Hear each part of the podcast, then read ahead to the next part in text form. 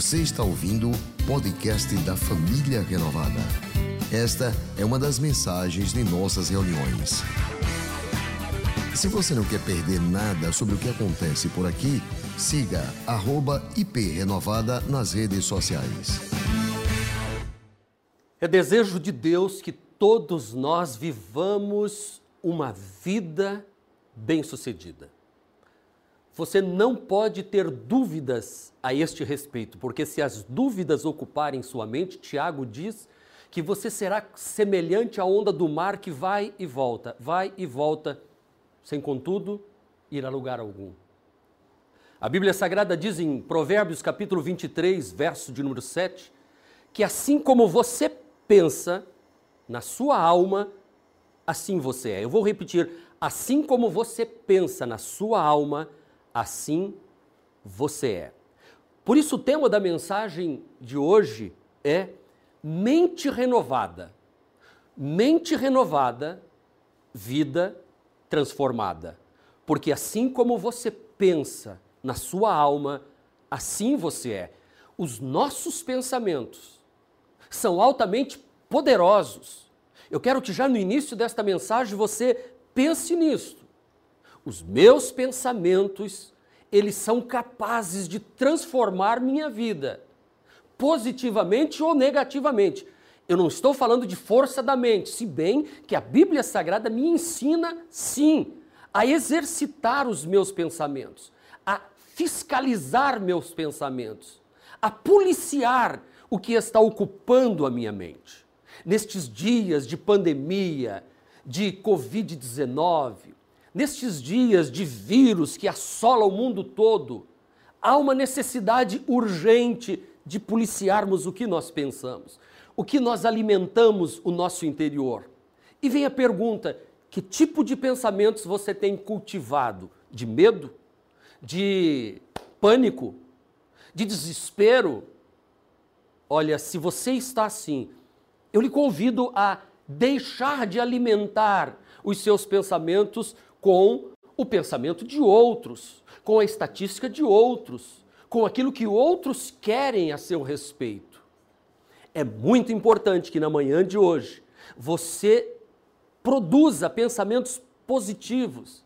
Se você vem produzindo pensamentos positivos neste período de pandemia, maravilha, você está no caminho certo.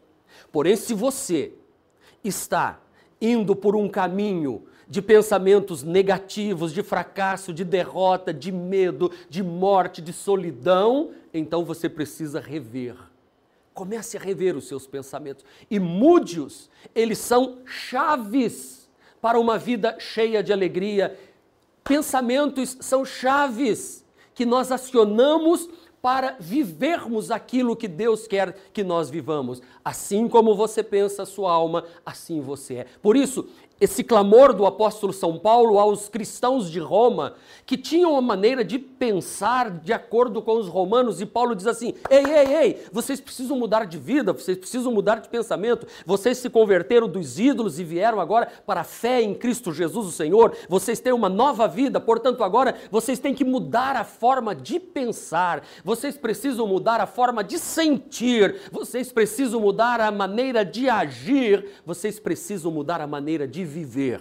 Romanos 12, 2 nos diz assim: Não vos conformeis a este mundo, mas transformai-vos pela renovação da vossa mente, para que vocês possam experimentar, qual seja, três coisas: a boa, a agradável e perfeita vontade de Deus para vós. Transformai-vos, vem do verbo transformar, o mesmo que se converter, o mesmo que se metamorfosear. Transformar quer dizer mudar. O significado de transformar vem, do verbo transitivo direto, dar nova forma, passar a possuir uma nova forma, alterar o estado de, converter, mudar, transformar. É isso que Paulo está chamando a mim e a você porque existem pontos em nossas vidas que precisam ser transformados. Quando ouvimos uma mensagem, quando recebemos uma informação, a nossa mente associa aquilo para o que nós vamos viver. E então nós começamos a elaborar estas informações a respeito daquilo que ouvimos. E eu tenho dito, a gente ouve mensagens, ouve pregações e a gente diz assim: foi muito bom, foi maravilhosa. Aquela mensagem me levou a pensar que eu preciso mudar, que eu preciso mudar os meus hábitos. Mas para mudar os meus hábitos, eu preciso mudar algumas posturas na minha vida. Mas para mudar as minhas posturas, eu preciso mudar alguns sentimentos. Mas para mudar alguns sentimentos, eu preciso mudar alguns pensamentos. Mas para mudar os meus pensamentos, eu preciso mudar os desejos que estão dentro de mim. Portanto, olha, desejos, pensamentos, sentimentos, posturas, hábitos. Quando ouvimos uma mensagem, nós falamos assim também: isto é para mim, isto é importante para a minha vida. Ou então ouvimos uma mensagem e falamos assim: isto não é importante, isto não é para a minha vida. Agora, o pior são aqueles que dizem assim: isto é importante, isto é para a minha vida, mas não fazem nada, não tomam uma decisão. Muitas vezes ouvimos, sabemos que aquela palavra é boa, mas não registramos. Acha que é interessante, emociona, gosta, identifica-se, mas não registra, não registra na mente. Certa vez eu fui a um cartório e lá estava escrito: quem não registra não é dono. Se você não registrar uma informação que você recebeu, como aquilo é para a sua vida, para o seu coração, isso não vai transformar você em nada. Você pode se arrepiar, você pode se alegrar, você pode achar bonito, você pode achar que foi bom, mas não vai trazer nenhum efeito. Por isso, se você tiver uma mente, uma mente renovada pela palavra de Deus, se você tiver uma mente transformada pela palavra de Deus, você experimentará uma vida também renovada, uma vida também transformada. Muitas vezes, nós estamos assim na vida, deixando a vida passar e sem reter aquilo que é bom, recebe apenas uma informação. Agora lembre-se, informação quer dizer informa uma ação. E é isto que é a finalidade da informação. Me conduzir a uma ação correta, implementar uma mudança. Jesus disse em Mateus 22, 29, que nós erramos não conhecendo as Escrituras nem o poder de Deus. É preciso conhecimento. E aí que vem a informação que me leva a uma ação. O profeta Oséias nos diz que por falta de conhecimento o meu povo está sendo destruído, porquanto rejeitaste, o conhecimento também o rejeitarei. É forte isso. O meu povo, o povo de Deus está sendo destruído porque lhe falta o quê? Conhecimento. Espera um instantinho. Quanto você tem recebido de informação e de conhecimento das coisas de Deus? Mas será que este conhecimento você tem recebido e tem se transformado em ação. Se você não transformar o conhecimento em uma ação na sua vida, você vai ser rejeitado, Deus não vai lhe dar nada. Então, conhecimento é informação que se transforma em ação. E aí nós vamos experimentando no dia a dia algo que eu escuto e que eu vou experimentar também. Para que isso aconteça nas nossas vidas, nós precisamos fazer um plano. E aí, esse plano é que vai nos ajudar no processo da mudança da nossa vida. Todos, todos nós queremos transformações, mas queremos continuar pensando o que sempre pensamos, sentindo os mesmos sentimentos, fazendo as mesmas coisas que sempre fizemos. E aí, os resultados serão sempre os mesmos. Então não espere alcançar resultados diferentes se você continua fazendo as mesmas coisas. As mudanças não vão acontecer. Para você ter excelentes resultados, você vai precisar de excelentes mudanças. Porque o que pensamos, sentimos, e o que sentimos, fazemos. Os nossos sentimentos, eles são frutos dos pensamentos e as nossas ações vão refletir em tudo que nós vamos viver. Uau, pastor! Eu não quero dar um nó na sua mente. Eu só quero que você entenda que o processo de transformação envolve mente, emoção, ação. É um processo.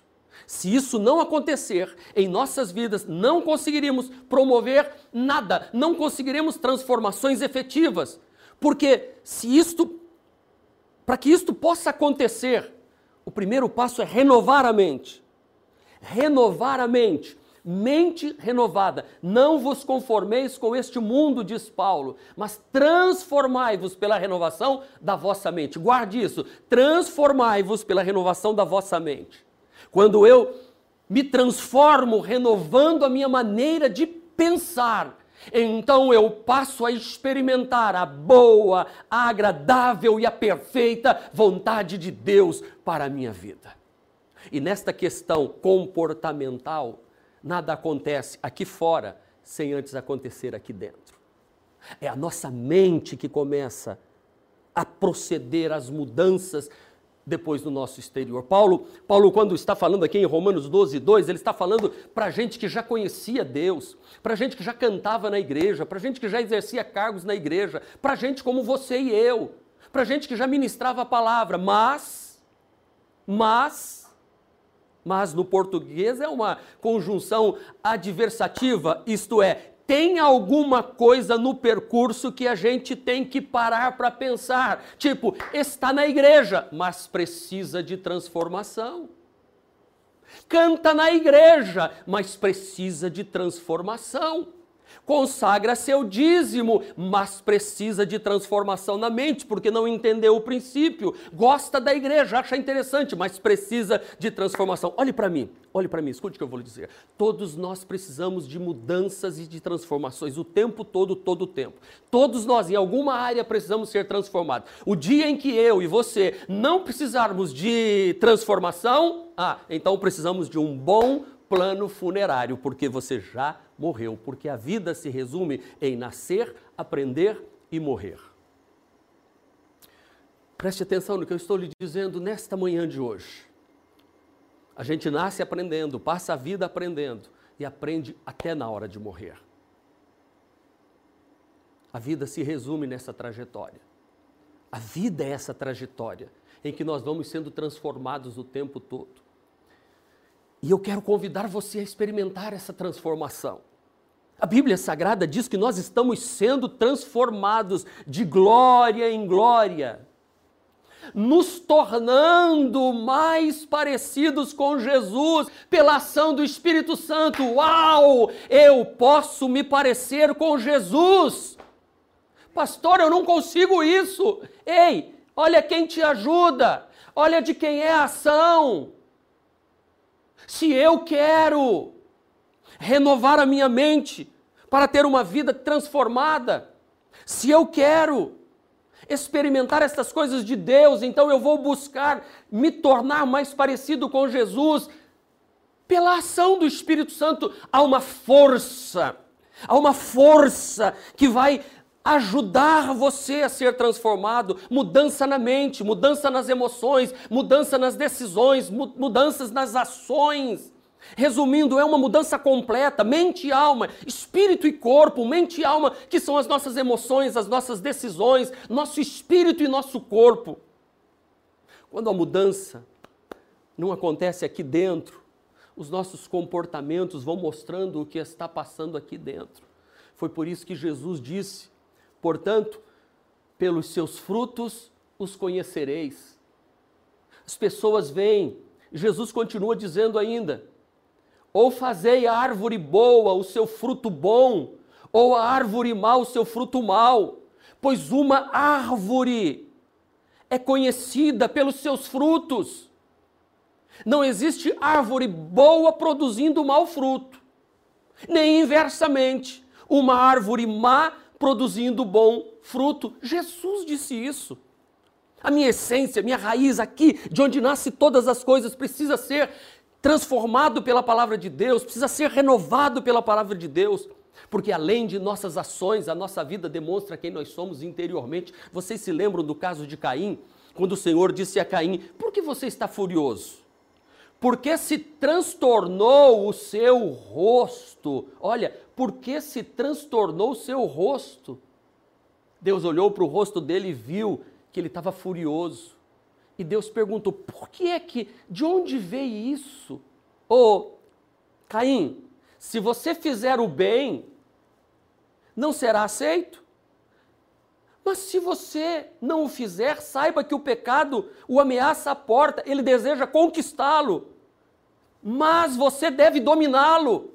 Oh!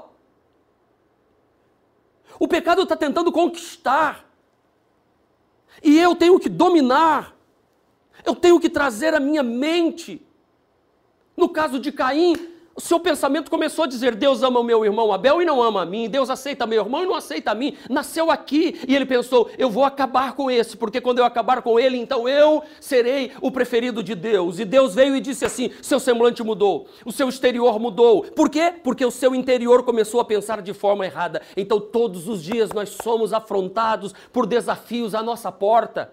Todos os dias há um apelo, há um apelo forte para nós se nós nos deixarmos levar, o nosso interior começa a ser mudado, e aí o exterior vai começar a mostrar um rosto triste, abatido, e eu vou projetando isso, projetando, e a mudança vai sendo implementada, e a vida vai virando um caos.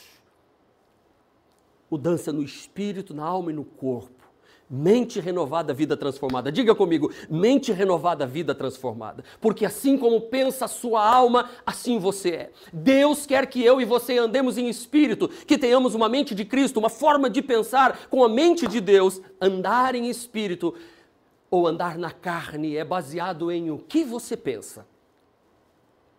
Tudo começa aqui na sua mente. A carne, o seu corpo apenas responde aos seus pensamentos. A carne ruim é um pensamento ruim. Ninguém comete um adultério de uma hora para outra. Por isso Jesus disse o quê? Todo aquele que lançar um olhar de cobiça para uma mulher já adulterou com ela em seu coração.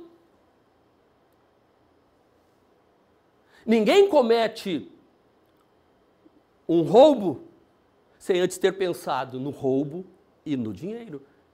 Ninguém comete uma perversidade sem primeiro ter pensado em como fazer aquela perversidade. Você não acorda um dia pela manhã e diz assim: Deus, matei alguém. Eu nunca tinha pensado nisso. Meu Deus, o que eu estou fazendo nesta cama? Meu Deus, não é minha mulher que está aqui do meu lado? Uau, oh, o que é isso? Não. A sua carne vai na direção onde os seus pensamentos estão. A sua vida vai ser impulsionada para o lado que seus pensamentos estão. Quais são os pensamentos? Se forem pensamentos ruins, todo o seu corpo será ruim. Jesus diz em Mateus 6, 22: Os olhos são a lâmpada do corpo, portanto, se teus olhos forem bons, todo o teu corpo será pleno de luz. Porém, se teus olhos forem maus, todo o teu corpo estará em absoluta escuridão. Por isso, se a luz que está em ti são trevas, quão tenebrosas são essas trevas. O que é que está entrando aqui? Os olhos são as janelas da alma. O que é que está povoando a minha mente? Os nossos desejos é um modo de pensar que se opõe à palavra de Deus. A carne é um modo de pensar que se opõe ao amor de Deus. E é por isso que Paulo diz-nos em Gálatas 5,16: Ande em espírito, irmão, e não cumprireis os desejos da carne. Andar em espírito é ter um modo de pensar conforme a palavra de Deus. Mente renovada, vida transformada. Modo de pensar conforme o amor de Deus, modo de pensar conforme a fé em Deus, modo de pensar conforme a palavra de Deus diz, modo de pensar transformado, diferenciado, a, a, assim do que eu vou me alimentando, alimentando. Olha o que Tiago nos diz, mas as pessoas são tentadas quando são atraídas e enganadas pelos seus próprios maus desejos. Grifo meu aqui, ó, pensamentos, pelos seus próprios pensamentos. Então, estes pensamentos, estes desejos, fazem com que o pecado nasça. E o pecado, quando já está maduro, produz a morte. Transformai-vos pela renovação da mente, para que experimenteis qual seja a boa, agradável e perfeita vontade de Deus. Por isso, nós precisamos ter uma maneira de pensar diferente. A vida precisa destas mudanças e destas ações, destes comportamentos, dessas atitudes. Porque o que vai mudar a minha mente é a palavra de Deus. Quer ver um exemplo? Veja como é que Deus faz. quando Deus chamou Abraão, Gênesis capítulo 12, você vai encontrar de Gênesis 12 até Gênesis 22, quando Deus pede o filho de volta a Isaac, lá em 22, mas no 12 começa assim: Deus diz assim: sai do meio da tua terra, do meio dos teus parentes, e da casa de seu pai, e vá para uma terra que eu lhe mostrarei.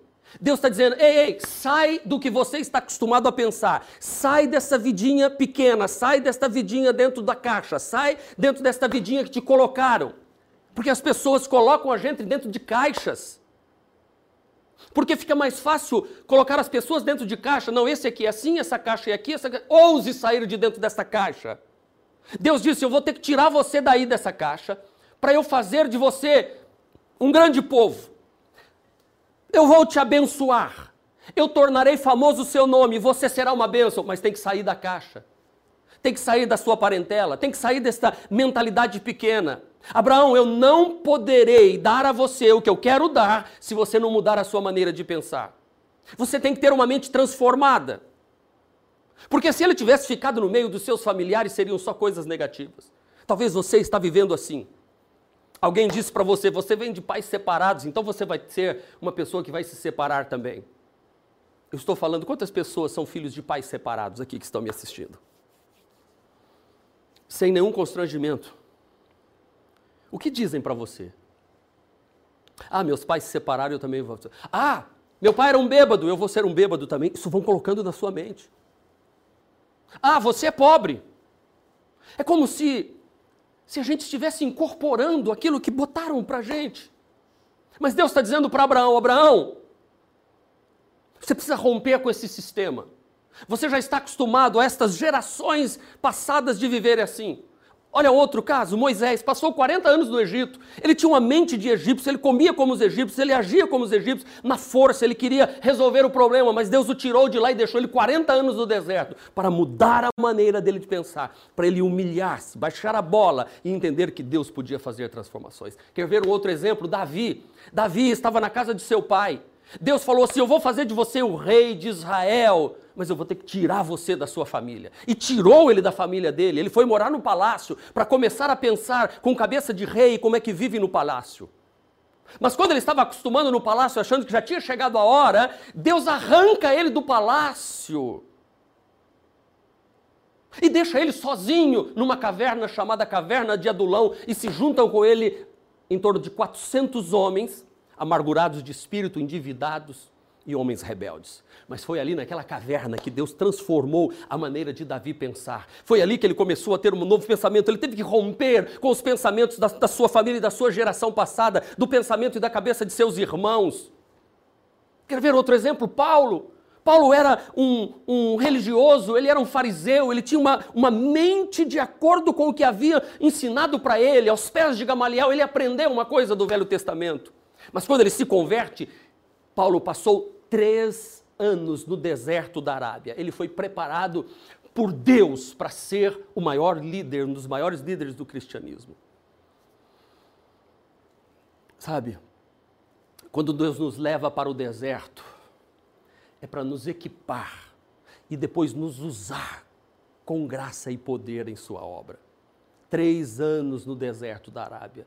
Ele mesmo diz assim: após a conversão. Eu não fui para Jerusalém, onde estavam os apóstolos, mas eu fui para a região da Arábia, onde eu permaneci três anos fazendo um seminário intensivo com o próprio Senhor Jesus. É isso que Deus quer revelar uma nova identidade, uma nova maneira de pensar. Não uma maneira de pensar conforme a carne e sangue, conforme o pai e a mãe traduziu para você. Não, ele foi ter uma experiência profunda com Deus. Ele foi ter uma experiência profunda com o Senhor. E disse: Paulo, vá em frente, Paulo. Agora você tem uma nova maneira de pensar. Depois deste tempo, Paulo agora está preparado. Agora ele está preparado para qualquer embate, porque a maneira de pensar dele mudou. Ele diz: Eu, eu, eu fui levado até o terceiro céu. Então, quem vai ao, ao terceiro céu não consegue mais voltar para o plano da terra. Quem vai subindo, conhecimento, quem tem conhecimento não volta atrás. Deixa eu lhe dizer uma coisa: com quem você anda, molda o seu modo de pensar. Por isso Deus tinha que tirar as pessoas do lado dos outros. Com quem você anda conversando? Se você está andando com pessoas que estão dizendo que Deus não pode dar a você o que é bom, que Deus não pode dar a você o que é agradável, que Deus não pode dar a você o que é perfeito, você vai passar a pensar que Deus não pode dar o que é bom, o que é agradável, o que é perfeito. Se você anda com pessoas que têm pensamentos negativos, e essas pessoas começam a dizer: você vai morrer, você não vai conseguir, a sua fé vai sendo minada. Essas palavras negativas vão entrando na sua mente. Se você anda com pessoas que começam a falar da sua autoridade espiritual, a sua mente vai começar a não acreditar mais na autoridade espiritual e é isso que o diabo quer. Porque as pessoas que vivem um fracasso querem que você seja um fracassado para justificar o fracasso dela. Ei, pare! Pare de tentar trilhar um caminho solitário. Eu e você precisamos de palavra de Deus, precisamos de liderança, precisamos de gente que indique o caminho. E é bem isso que Satanás quer: que você não acredite em nada, que você não acredite no que o seu pastor está dizendo, que você não acredite no que a palavra de Deus diz e que está sendo transmitido a você através do seu líder espiritual. Aí vale tudo lá fora, menos o comando, menos a direção. Ei, ei! Pode ser que seja alguém que está dentro da igreja, mas esta pessoa está te arrastando para baixo, com pensamentos pequenos. Por isso, Paulo nos advertiu em 1 Coríntios 15, 33. Não se deixe enganar. Ei! As más companhias corrompem os bons costumes. O que as pessoas que estão próximas de você estão falando para você? Você não vai ser curado. Ei, você não vai prosperar. Ei, você nunca vai se casar. Esquece. Não vai não. Você não vai dar certo na vida.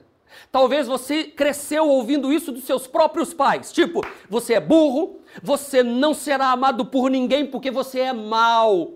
Você é um menininho muito mal, você é uma menininha muito má, ninguém vai gostar de você desse jeito. Você é um fracassadozinho, você vai mal na escola porque você é um burrinho. Você não puxou a mim não, você deve ter puxado a família do teu pai. A família do teu pai não vale nada e você também não vale nada. A vida toda você vai ser desse jeito. Você é pobre, nasceu pobre, vai morrer pobre, porque pobre não pode mudar. Você vai ser assim, porque você nasceu assim. Síndrome de Gabriela Cravo e Canela. Eu nasci assim, eu vou ser sempre assim. Não, você pode mudar. Você pode renovar sua mente e viver uma vida transformada. Você não é burro, você é amado de Deus, você é inteligente. Se você nasceu pobre, você pode deixar esta pobreza de lado e galgar posições maiores do que a sua família galgou. Você pode. Você pode, José tinha 12 irmãos, mas ele acreditou que ele podia ser o segundo maior homem de todo o Egito e os seus irmãos se curvariam a ele e ele acreditou nisso e ele foi para cima. Mas você precisa uma renovação da sua mente para que você tenha uma vida transformada. Que vozes você está ouvindo? Deixa eu lhe dizer uma coisa. Se disseram para você que você nasceu numa família de fracassados, então você também será um fracassado, não acredite nisso. Se você vem de pais divorciados e dizem que você também vai se divorciar, não acredite nisso. Se a sua família, outros morreram de uma doença e você também vai morrer dessa doença, pare de pensar nisso, você não vai morrer desta doença. Ah, pastor, Depende de que vozes você está ouvindo. Quais são as vozes que ocupam os seus ouvidos e que entram nos seus pensamentos e dizem quem você é. Deixa eu contar. Eu falei da história de Samuel agora há pouco, no momento da oferta. Vocês sabem que Samuel nasceu por um milagre. A mãe dele, Ana, não podia ter filhos, mas quando Ana teve este filho, ela foi e consagrou o filho, entregando este filho lá no local em que Deus prometera dar este filho a ela. E entregou para o sacerdote que prometera isso a ela. Só que ela mal sabia que a casa daquele sacerdote Eli estava uma miséria. Samuel foi criado no templo. Bonito, né? Mas precisa saber como é que estava esse templo. Diz Samuel 3:1, 1 Samuel 3:1 está escrito que a palavra do Senhor era rara naqueles dias, ou seja, o sacerdote que tinha que ouvir Deus para falar para o povo não ouvia mais Deus. E Deus até havia avisado a Eli: Eli, eu vou, eu vou destruir a sua casa e eu vou levantar um outro sacerdote. Aí você fala assim: ah, mas e os irmãos de Samuel, os irmãos é, de criação, né? Os filhos de Eli, como é que eles eram? Deviam ser bons, uns caras bons. 1 de Samuel capítulo 2, versículo 12 diz assim: que Eli tinha dois filhos, Ofini e Finéias, que são descritos como filhos de Belial, que quer dizer não conheciam o Senhor. Eram os filhinhos do sacerdote, mas eram podres, eram filhos do diabo. Samuel foi criado nesse ambiente de um sacerdote cego, surdo que não ouve mais Deus, que não orienta os filhos, nem sua casa. Samuel foi criado junto com meninos que eram filhos de Belial. Mas Samuel escuta Deus falar com ele lá no quarto dele. Samuel era especial desde a infância. A sua história mostra a importância de ouvir a voz de Deus e obedecê-la a todo custo. Por isso, Samuel chegou a acumular três funções em Israel. Ele foi o último dos juízes. Ele foi sacerdote em Israel e foi profeta em Israel. Ele ungiu o primeiro rei de Israel, que foi Saul. E profetizou sobre Davi, o segundo rei de Israel. Isto acontece ainda hoje. Insistimos muitas vezes em dizer eu não sou nada, eu não posso nada, eu não consigo nada, eu estou com falta de tudo, falta isso, falta aquilo. Por isso que eu não gosto de pessoas que têm, não gosto da atitude de pessoas, deixa eu melhorar a frase, da atitude de pessoas que estão sempre na teologia da falta. Falta isso, falta aquilo, falta, pede, pede, pede, falta. Não sabe entrar no chat da igreja e agradecer. Ou então diz assim: Deus muda meu marido, Deus muda meu filho, Deus muda a minha sogra, Deus muda meu patrão. Ei! Diga, Deus, muda a mim. Muda a minha maneira de pensar, muda, muda eu, Senhor, muda, muda eu, Senhor, sabe? Nessa expressão bem popular, muda eu, Senhor. Muda eu para que eu seja a esposa melhor, muda eu para que eu seja um funcionário melhor, muda eu para que eu me mude, Senhor, para que eu seja um patrão melhor. Começa a dizer: eu preciso, a minha mente precisa ser renovada, para que eu tenha uma vida transformada, uma vida diferente. Mas a, isso aí que você ouviu e talvez te feriu um pouco, eu quero dizer, tudo isso está acabando em nome de Jesus. Transforme-se pela renovação da sua mente. Mente renovada, vida transformada. Você já foi mais longe do que todos os seus você já foi mais longe do que todos os seus antepassados já foram. Aleluia! Eles não tiveram a mente renovada que você tem. Eles não ouviram as mensagens que você está ouvindo. Eles não tiveram a família renovada para ajudá-los com cursos. Ó, oh, Uh, deixa eu falar aqui. Uau!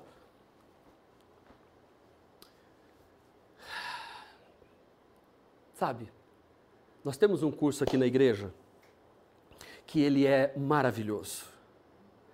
Que leva você a ter transformação, mudança.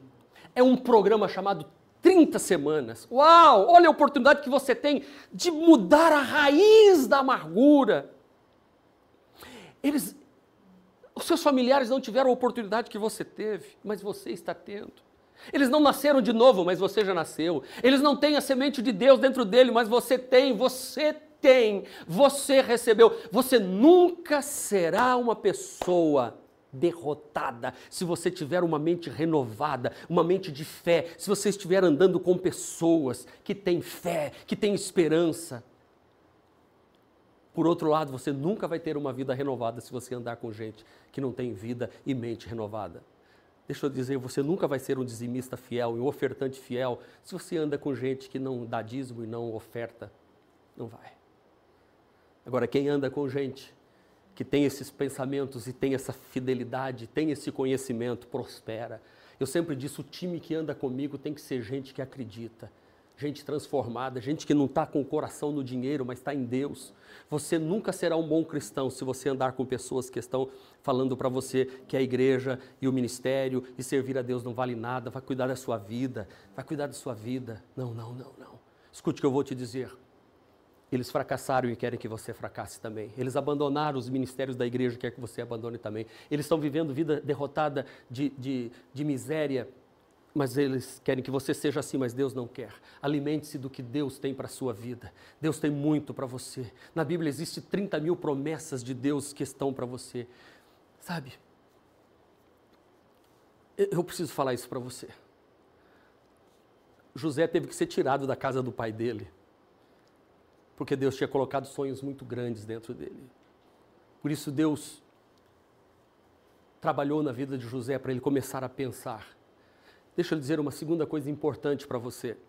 Não se contente com pouco. Perca essa mente pequena e comece a pensar grande. A Bíblia Sagrada nos diz em Lucas capítulo 6, 38, Dai e ser-vos-á dado, boa medida, recalcada, sacudida, transbordando, vos deitarão nos vossos regaços, porque com a mesma medida com que medirdes também vos medirão de novo. O que você diz e abençoa os outros volta para você. Deus é um Deus de exageros, Deus é exagerado em tudo que faz. Quando Ele fala que vai dar algo a alguém, Ele dá, Ele despede, e eu te darei as nações. Mas eu sei que tem uma outra voz dizendo aí no seu pensamento: não é assim, não é bom que você cresça, é melhor ficar pequeno mesmo, não é bom que você tenha um bom casamento, não é bom que você se envolva tanto com as questões espirituais, não é bom que você seja transformado na sua mente, o pastor está fazendo uma lavagem cerebral em você. Ah, que seja uma lavagem cerebral então. Se vai te levar para ser melhor, se vai te levar para ter um casamento melhor, se vai te levar para ser uma pessoa próspera e poder dar um futuro melhor para os seus filhos, uma boa escola, uma boa roupa, uma boa casa, um bom carro, se isto é lavagem cerebral, eu quero ter lavagem cerebral todos os dias. Eu quero que um monte de gente faça lavagem cerebral na minha mente, porque eu quero. Eu quero ser um homem significativo, eu quero deixar um rastro de coisas boas, de família abençoada, de prosperidade, de vitória, ainda que Deus tenha me tirado de lá do nada. Eu quero ser diferente na minha geração e que a minha futura geração aprenda que quando tem mente renovada, ele experimenta a boa, agradável e perfeita vontade de Deus para a sua vida. Deus fez isso com Abraão, Deus fez isso com José, Deus fez isso com Davi, Deus fez isso com Paulo, Deus quer fazer com você, porque Ele quer te usar poderosamente. Todas as suas necessidades serão supridas, diz a palavra de Deus. Filipenses capítulo 4, verso 19. Olha o que é que Paulo diz para nós. O meu Deus suprirá todas, ei, todas as necessidades de vocês, de acordo com as suas gloriosas riquezas em Cristo Jesus. Ei, repita esse texto aqui no estúdio, todos repitam também, bem forte, bem alto, para que quem está em casa ouça, todos juntos. O meu Deus suprirá todas as necessidades de vocês, de acordo com as suas gloriosas riquezas em Cristo Jesus. Uau! A maneira como você se porta com o que a palavra de Deus diz, é a maneira que você será. A maneira que você trata os outros é a maneira que a vida vai te tratar. A maneira que você abençoa, você vai ser abençoada. Se você for duro e julgador, a vida também será dura e julgadora com você. Se você for compreensivo e bom, a vida também se, se será compreensiva e boa com você, com a medida que medir será medido. Deus quer uh, te dar coisas boas, Deus quer te abençoar. Que você tenha suficiente, que você transborde, transborde, transborde. Todas as vezes que você dá algo para ajudar alguém, isso volta para você muitas vezes mais. Todas as vezes que você colocar algo na obra de Deus, isso volta automaticamente para você. Coloque isso na sua cabeça, renova sua mente, Todas as transformações nascem deste entendimento que eu preciso jogar coisas boas, ser grato, ser grato.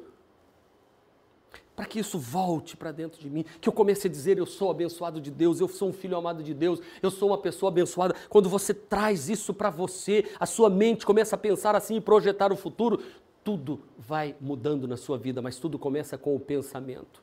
Por isso que Paulo diz que a vida dele é um desenvolvimento. Quando eu era menino, eu falava como menino, pensava como menino, raciocinava como menino. Quando me tornei homem, deixei de ser e deixei para trás as coisas de meninos. Então eu amadureci, eu cresci, eu me tornei maior, eu me aproximei de Deus e isso mudou a minha vida. Comece examinando os seus pensamentos, se você se sente amado por Deus. Como é que você se sente? Quando você vai para dentro da sua casa e ninguém está vendo. A Bíblia diz em Deuteronômio capítulo 1, versículo 27, que o povo de Israel, eles queixaram-se em suas tendas, dizendo: O Senhor nos odeia. Quais pensamentos vêm quando você está na sua casa? Senhor me odeia? Por isso nos trouxe do Egito para nos entregar nas mãos dos amorreu e destruir-nos? Olha o que aquele povo está pensando. Eles já tinham saído do Egito, já haviam atravessado o Mar Vermelho, Deus afundou o exército de Faraó na água. Veja que eles, quando iam para casa, começavam a duvidar de Deus. Eles achavam que estavam perdendo alguma coisa. Perdendo o quê, gente? Você está indo para um patamar melhor. Enquanto você não obedecer a Deus, você não viverá as promessas de Deus. Eu vou repetir: enquanto você não obedecer a Deus, você não viverá as promessas de Deus. Você não pode viver a sua vida perguntando se Deus te ama. Você tem que saber que Deus te ama. Você tem que ter certeza que Deus está com você. Você não pode ter dúvidas. Você não vai experimentar a boa, agradável e perfeita vontade de Deus se não colocar na sua mente que Deus te ama e que os planos dele são planos de fazer você prosperar e dar um fim que vai abençoar a sua vida tremendamente. Por favor, traga isso à sua mente, ao seu coração e viva isso. Eu posso estar sentindo dor e passar por um momento de enfermidade, mas Deus me ama. Você pode estar atravessando um momento financeiro difícil, mas Deus me ama. Você pode estar enfrentando um momento no, no casamento, mas Deus te ama. O oficial de justiça pode estar batendo a sua porta, mas Deus tem algo novo para entregar para você. Deus te ama, Deus ama você, Deus te ama e vai te dar o melhor. Se você achar que Deus não te ama, você vai começar a duvidar das suas promessas.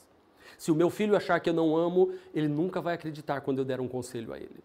Se o meu netinho não acreditar que eu amo e quero o melhor para ele, ele nunca vai estar disposto a seguir o caminho que eu estiver orientando para ele. Se você não tiver certeza que Deus te ama e quer o melhor para você, você nunca vai aceitar o que Deus está falando.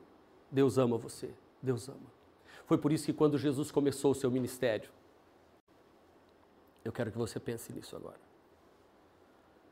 Primeira coisa que Deus fez no batismo de Jesus foi dizer: Tu és meu filho amado, em ti eu me agrado. Nós precisamos ouvir isso todos os dias da nossa vida. Marcos, tu és meu filho amado, em ti eu me agrado. Próximo da morte de Jesus, quando ele está orando lá no Monte da Transfiguração, de novo, e saiu da nuvem uma voz que dizia: Este é meu filho amado. A ele ouvi. Deus ama você. Deus ama você. Você pode não ter sido amado pelos seus pais. Na sua carteira, no seu registro de nascimento, pode estar escrito pai desconhecido. Mas você é um filho amado de Deus. E Deus diz assim: Eu tenho planos e pensamentos a seu respeito, meu filho Marcos. Põe seu nome aí agora. Deus diz: Eu sei os pensamentos que tenho para você, Maria Teresa Antônio, diz o Senhor, pensamentos de paz e não de mal, para vos dar o fim que esperais. Quando os acontecimentos não geram os resultados que esperamos, meus queridos, quando nossa vida não está como gostamos, nós temos duas possibilidades. A primeira é assumir a responsabilidade pelos resultados que estamos tendo e aprender com eles.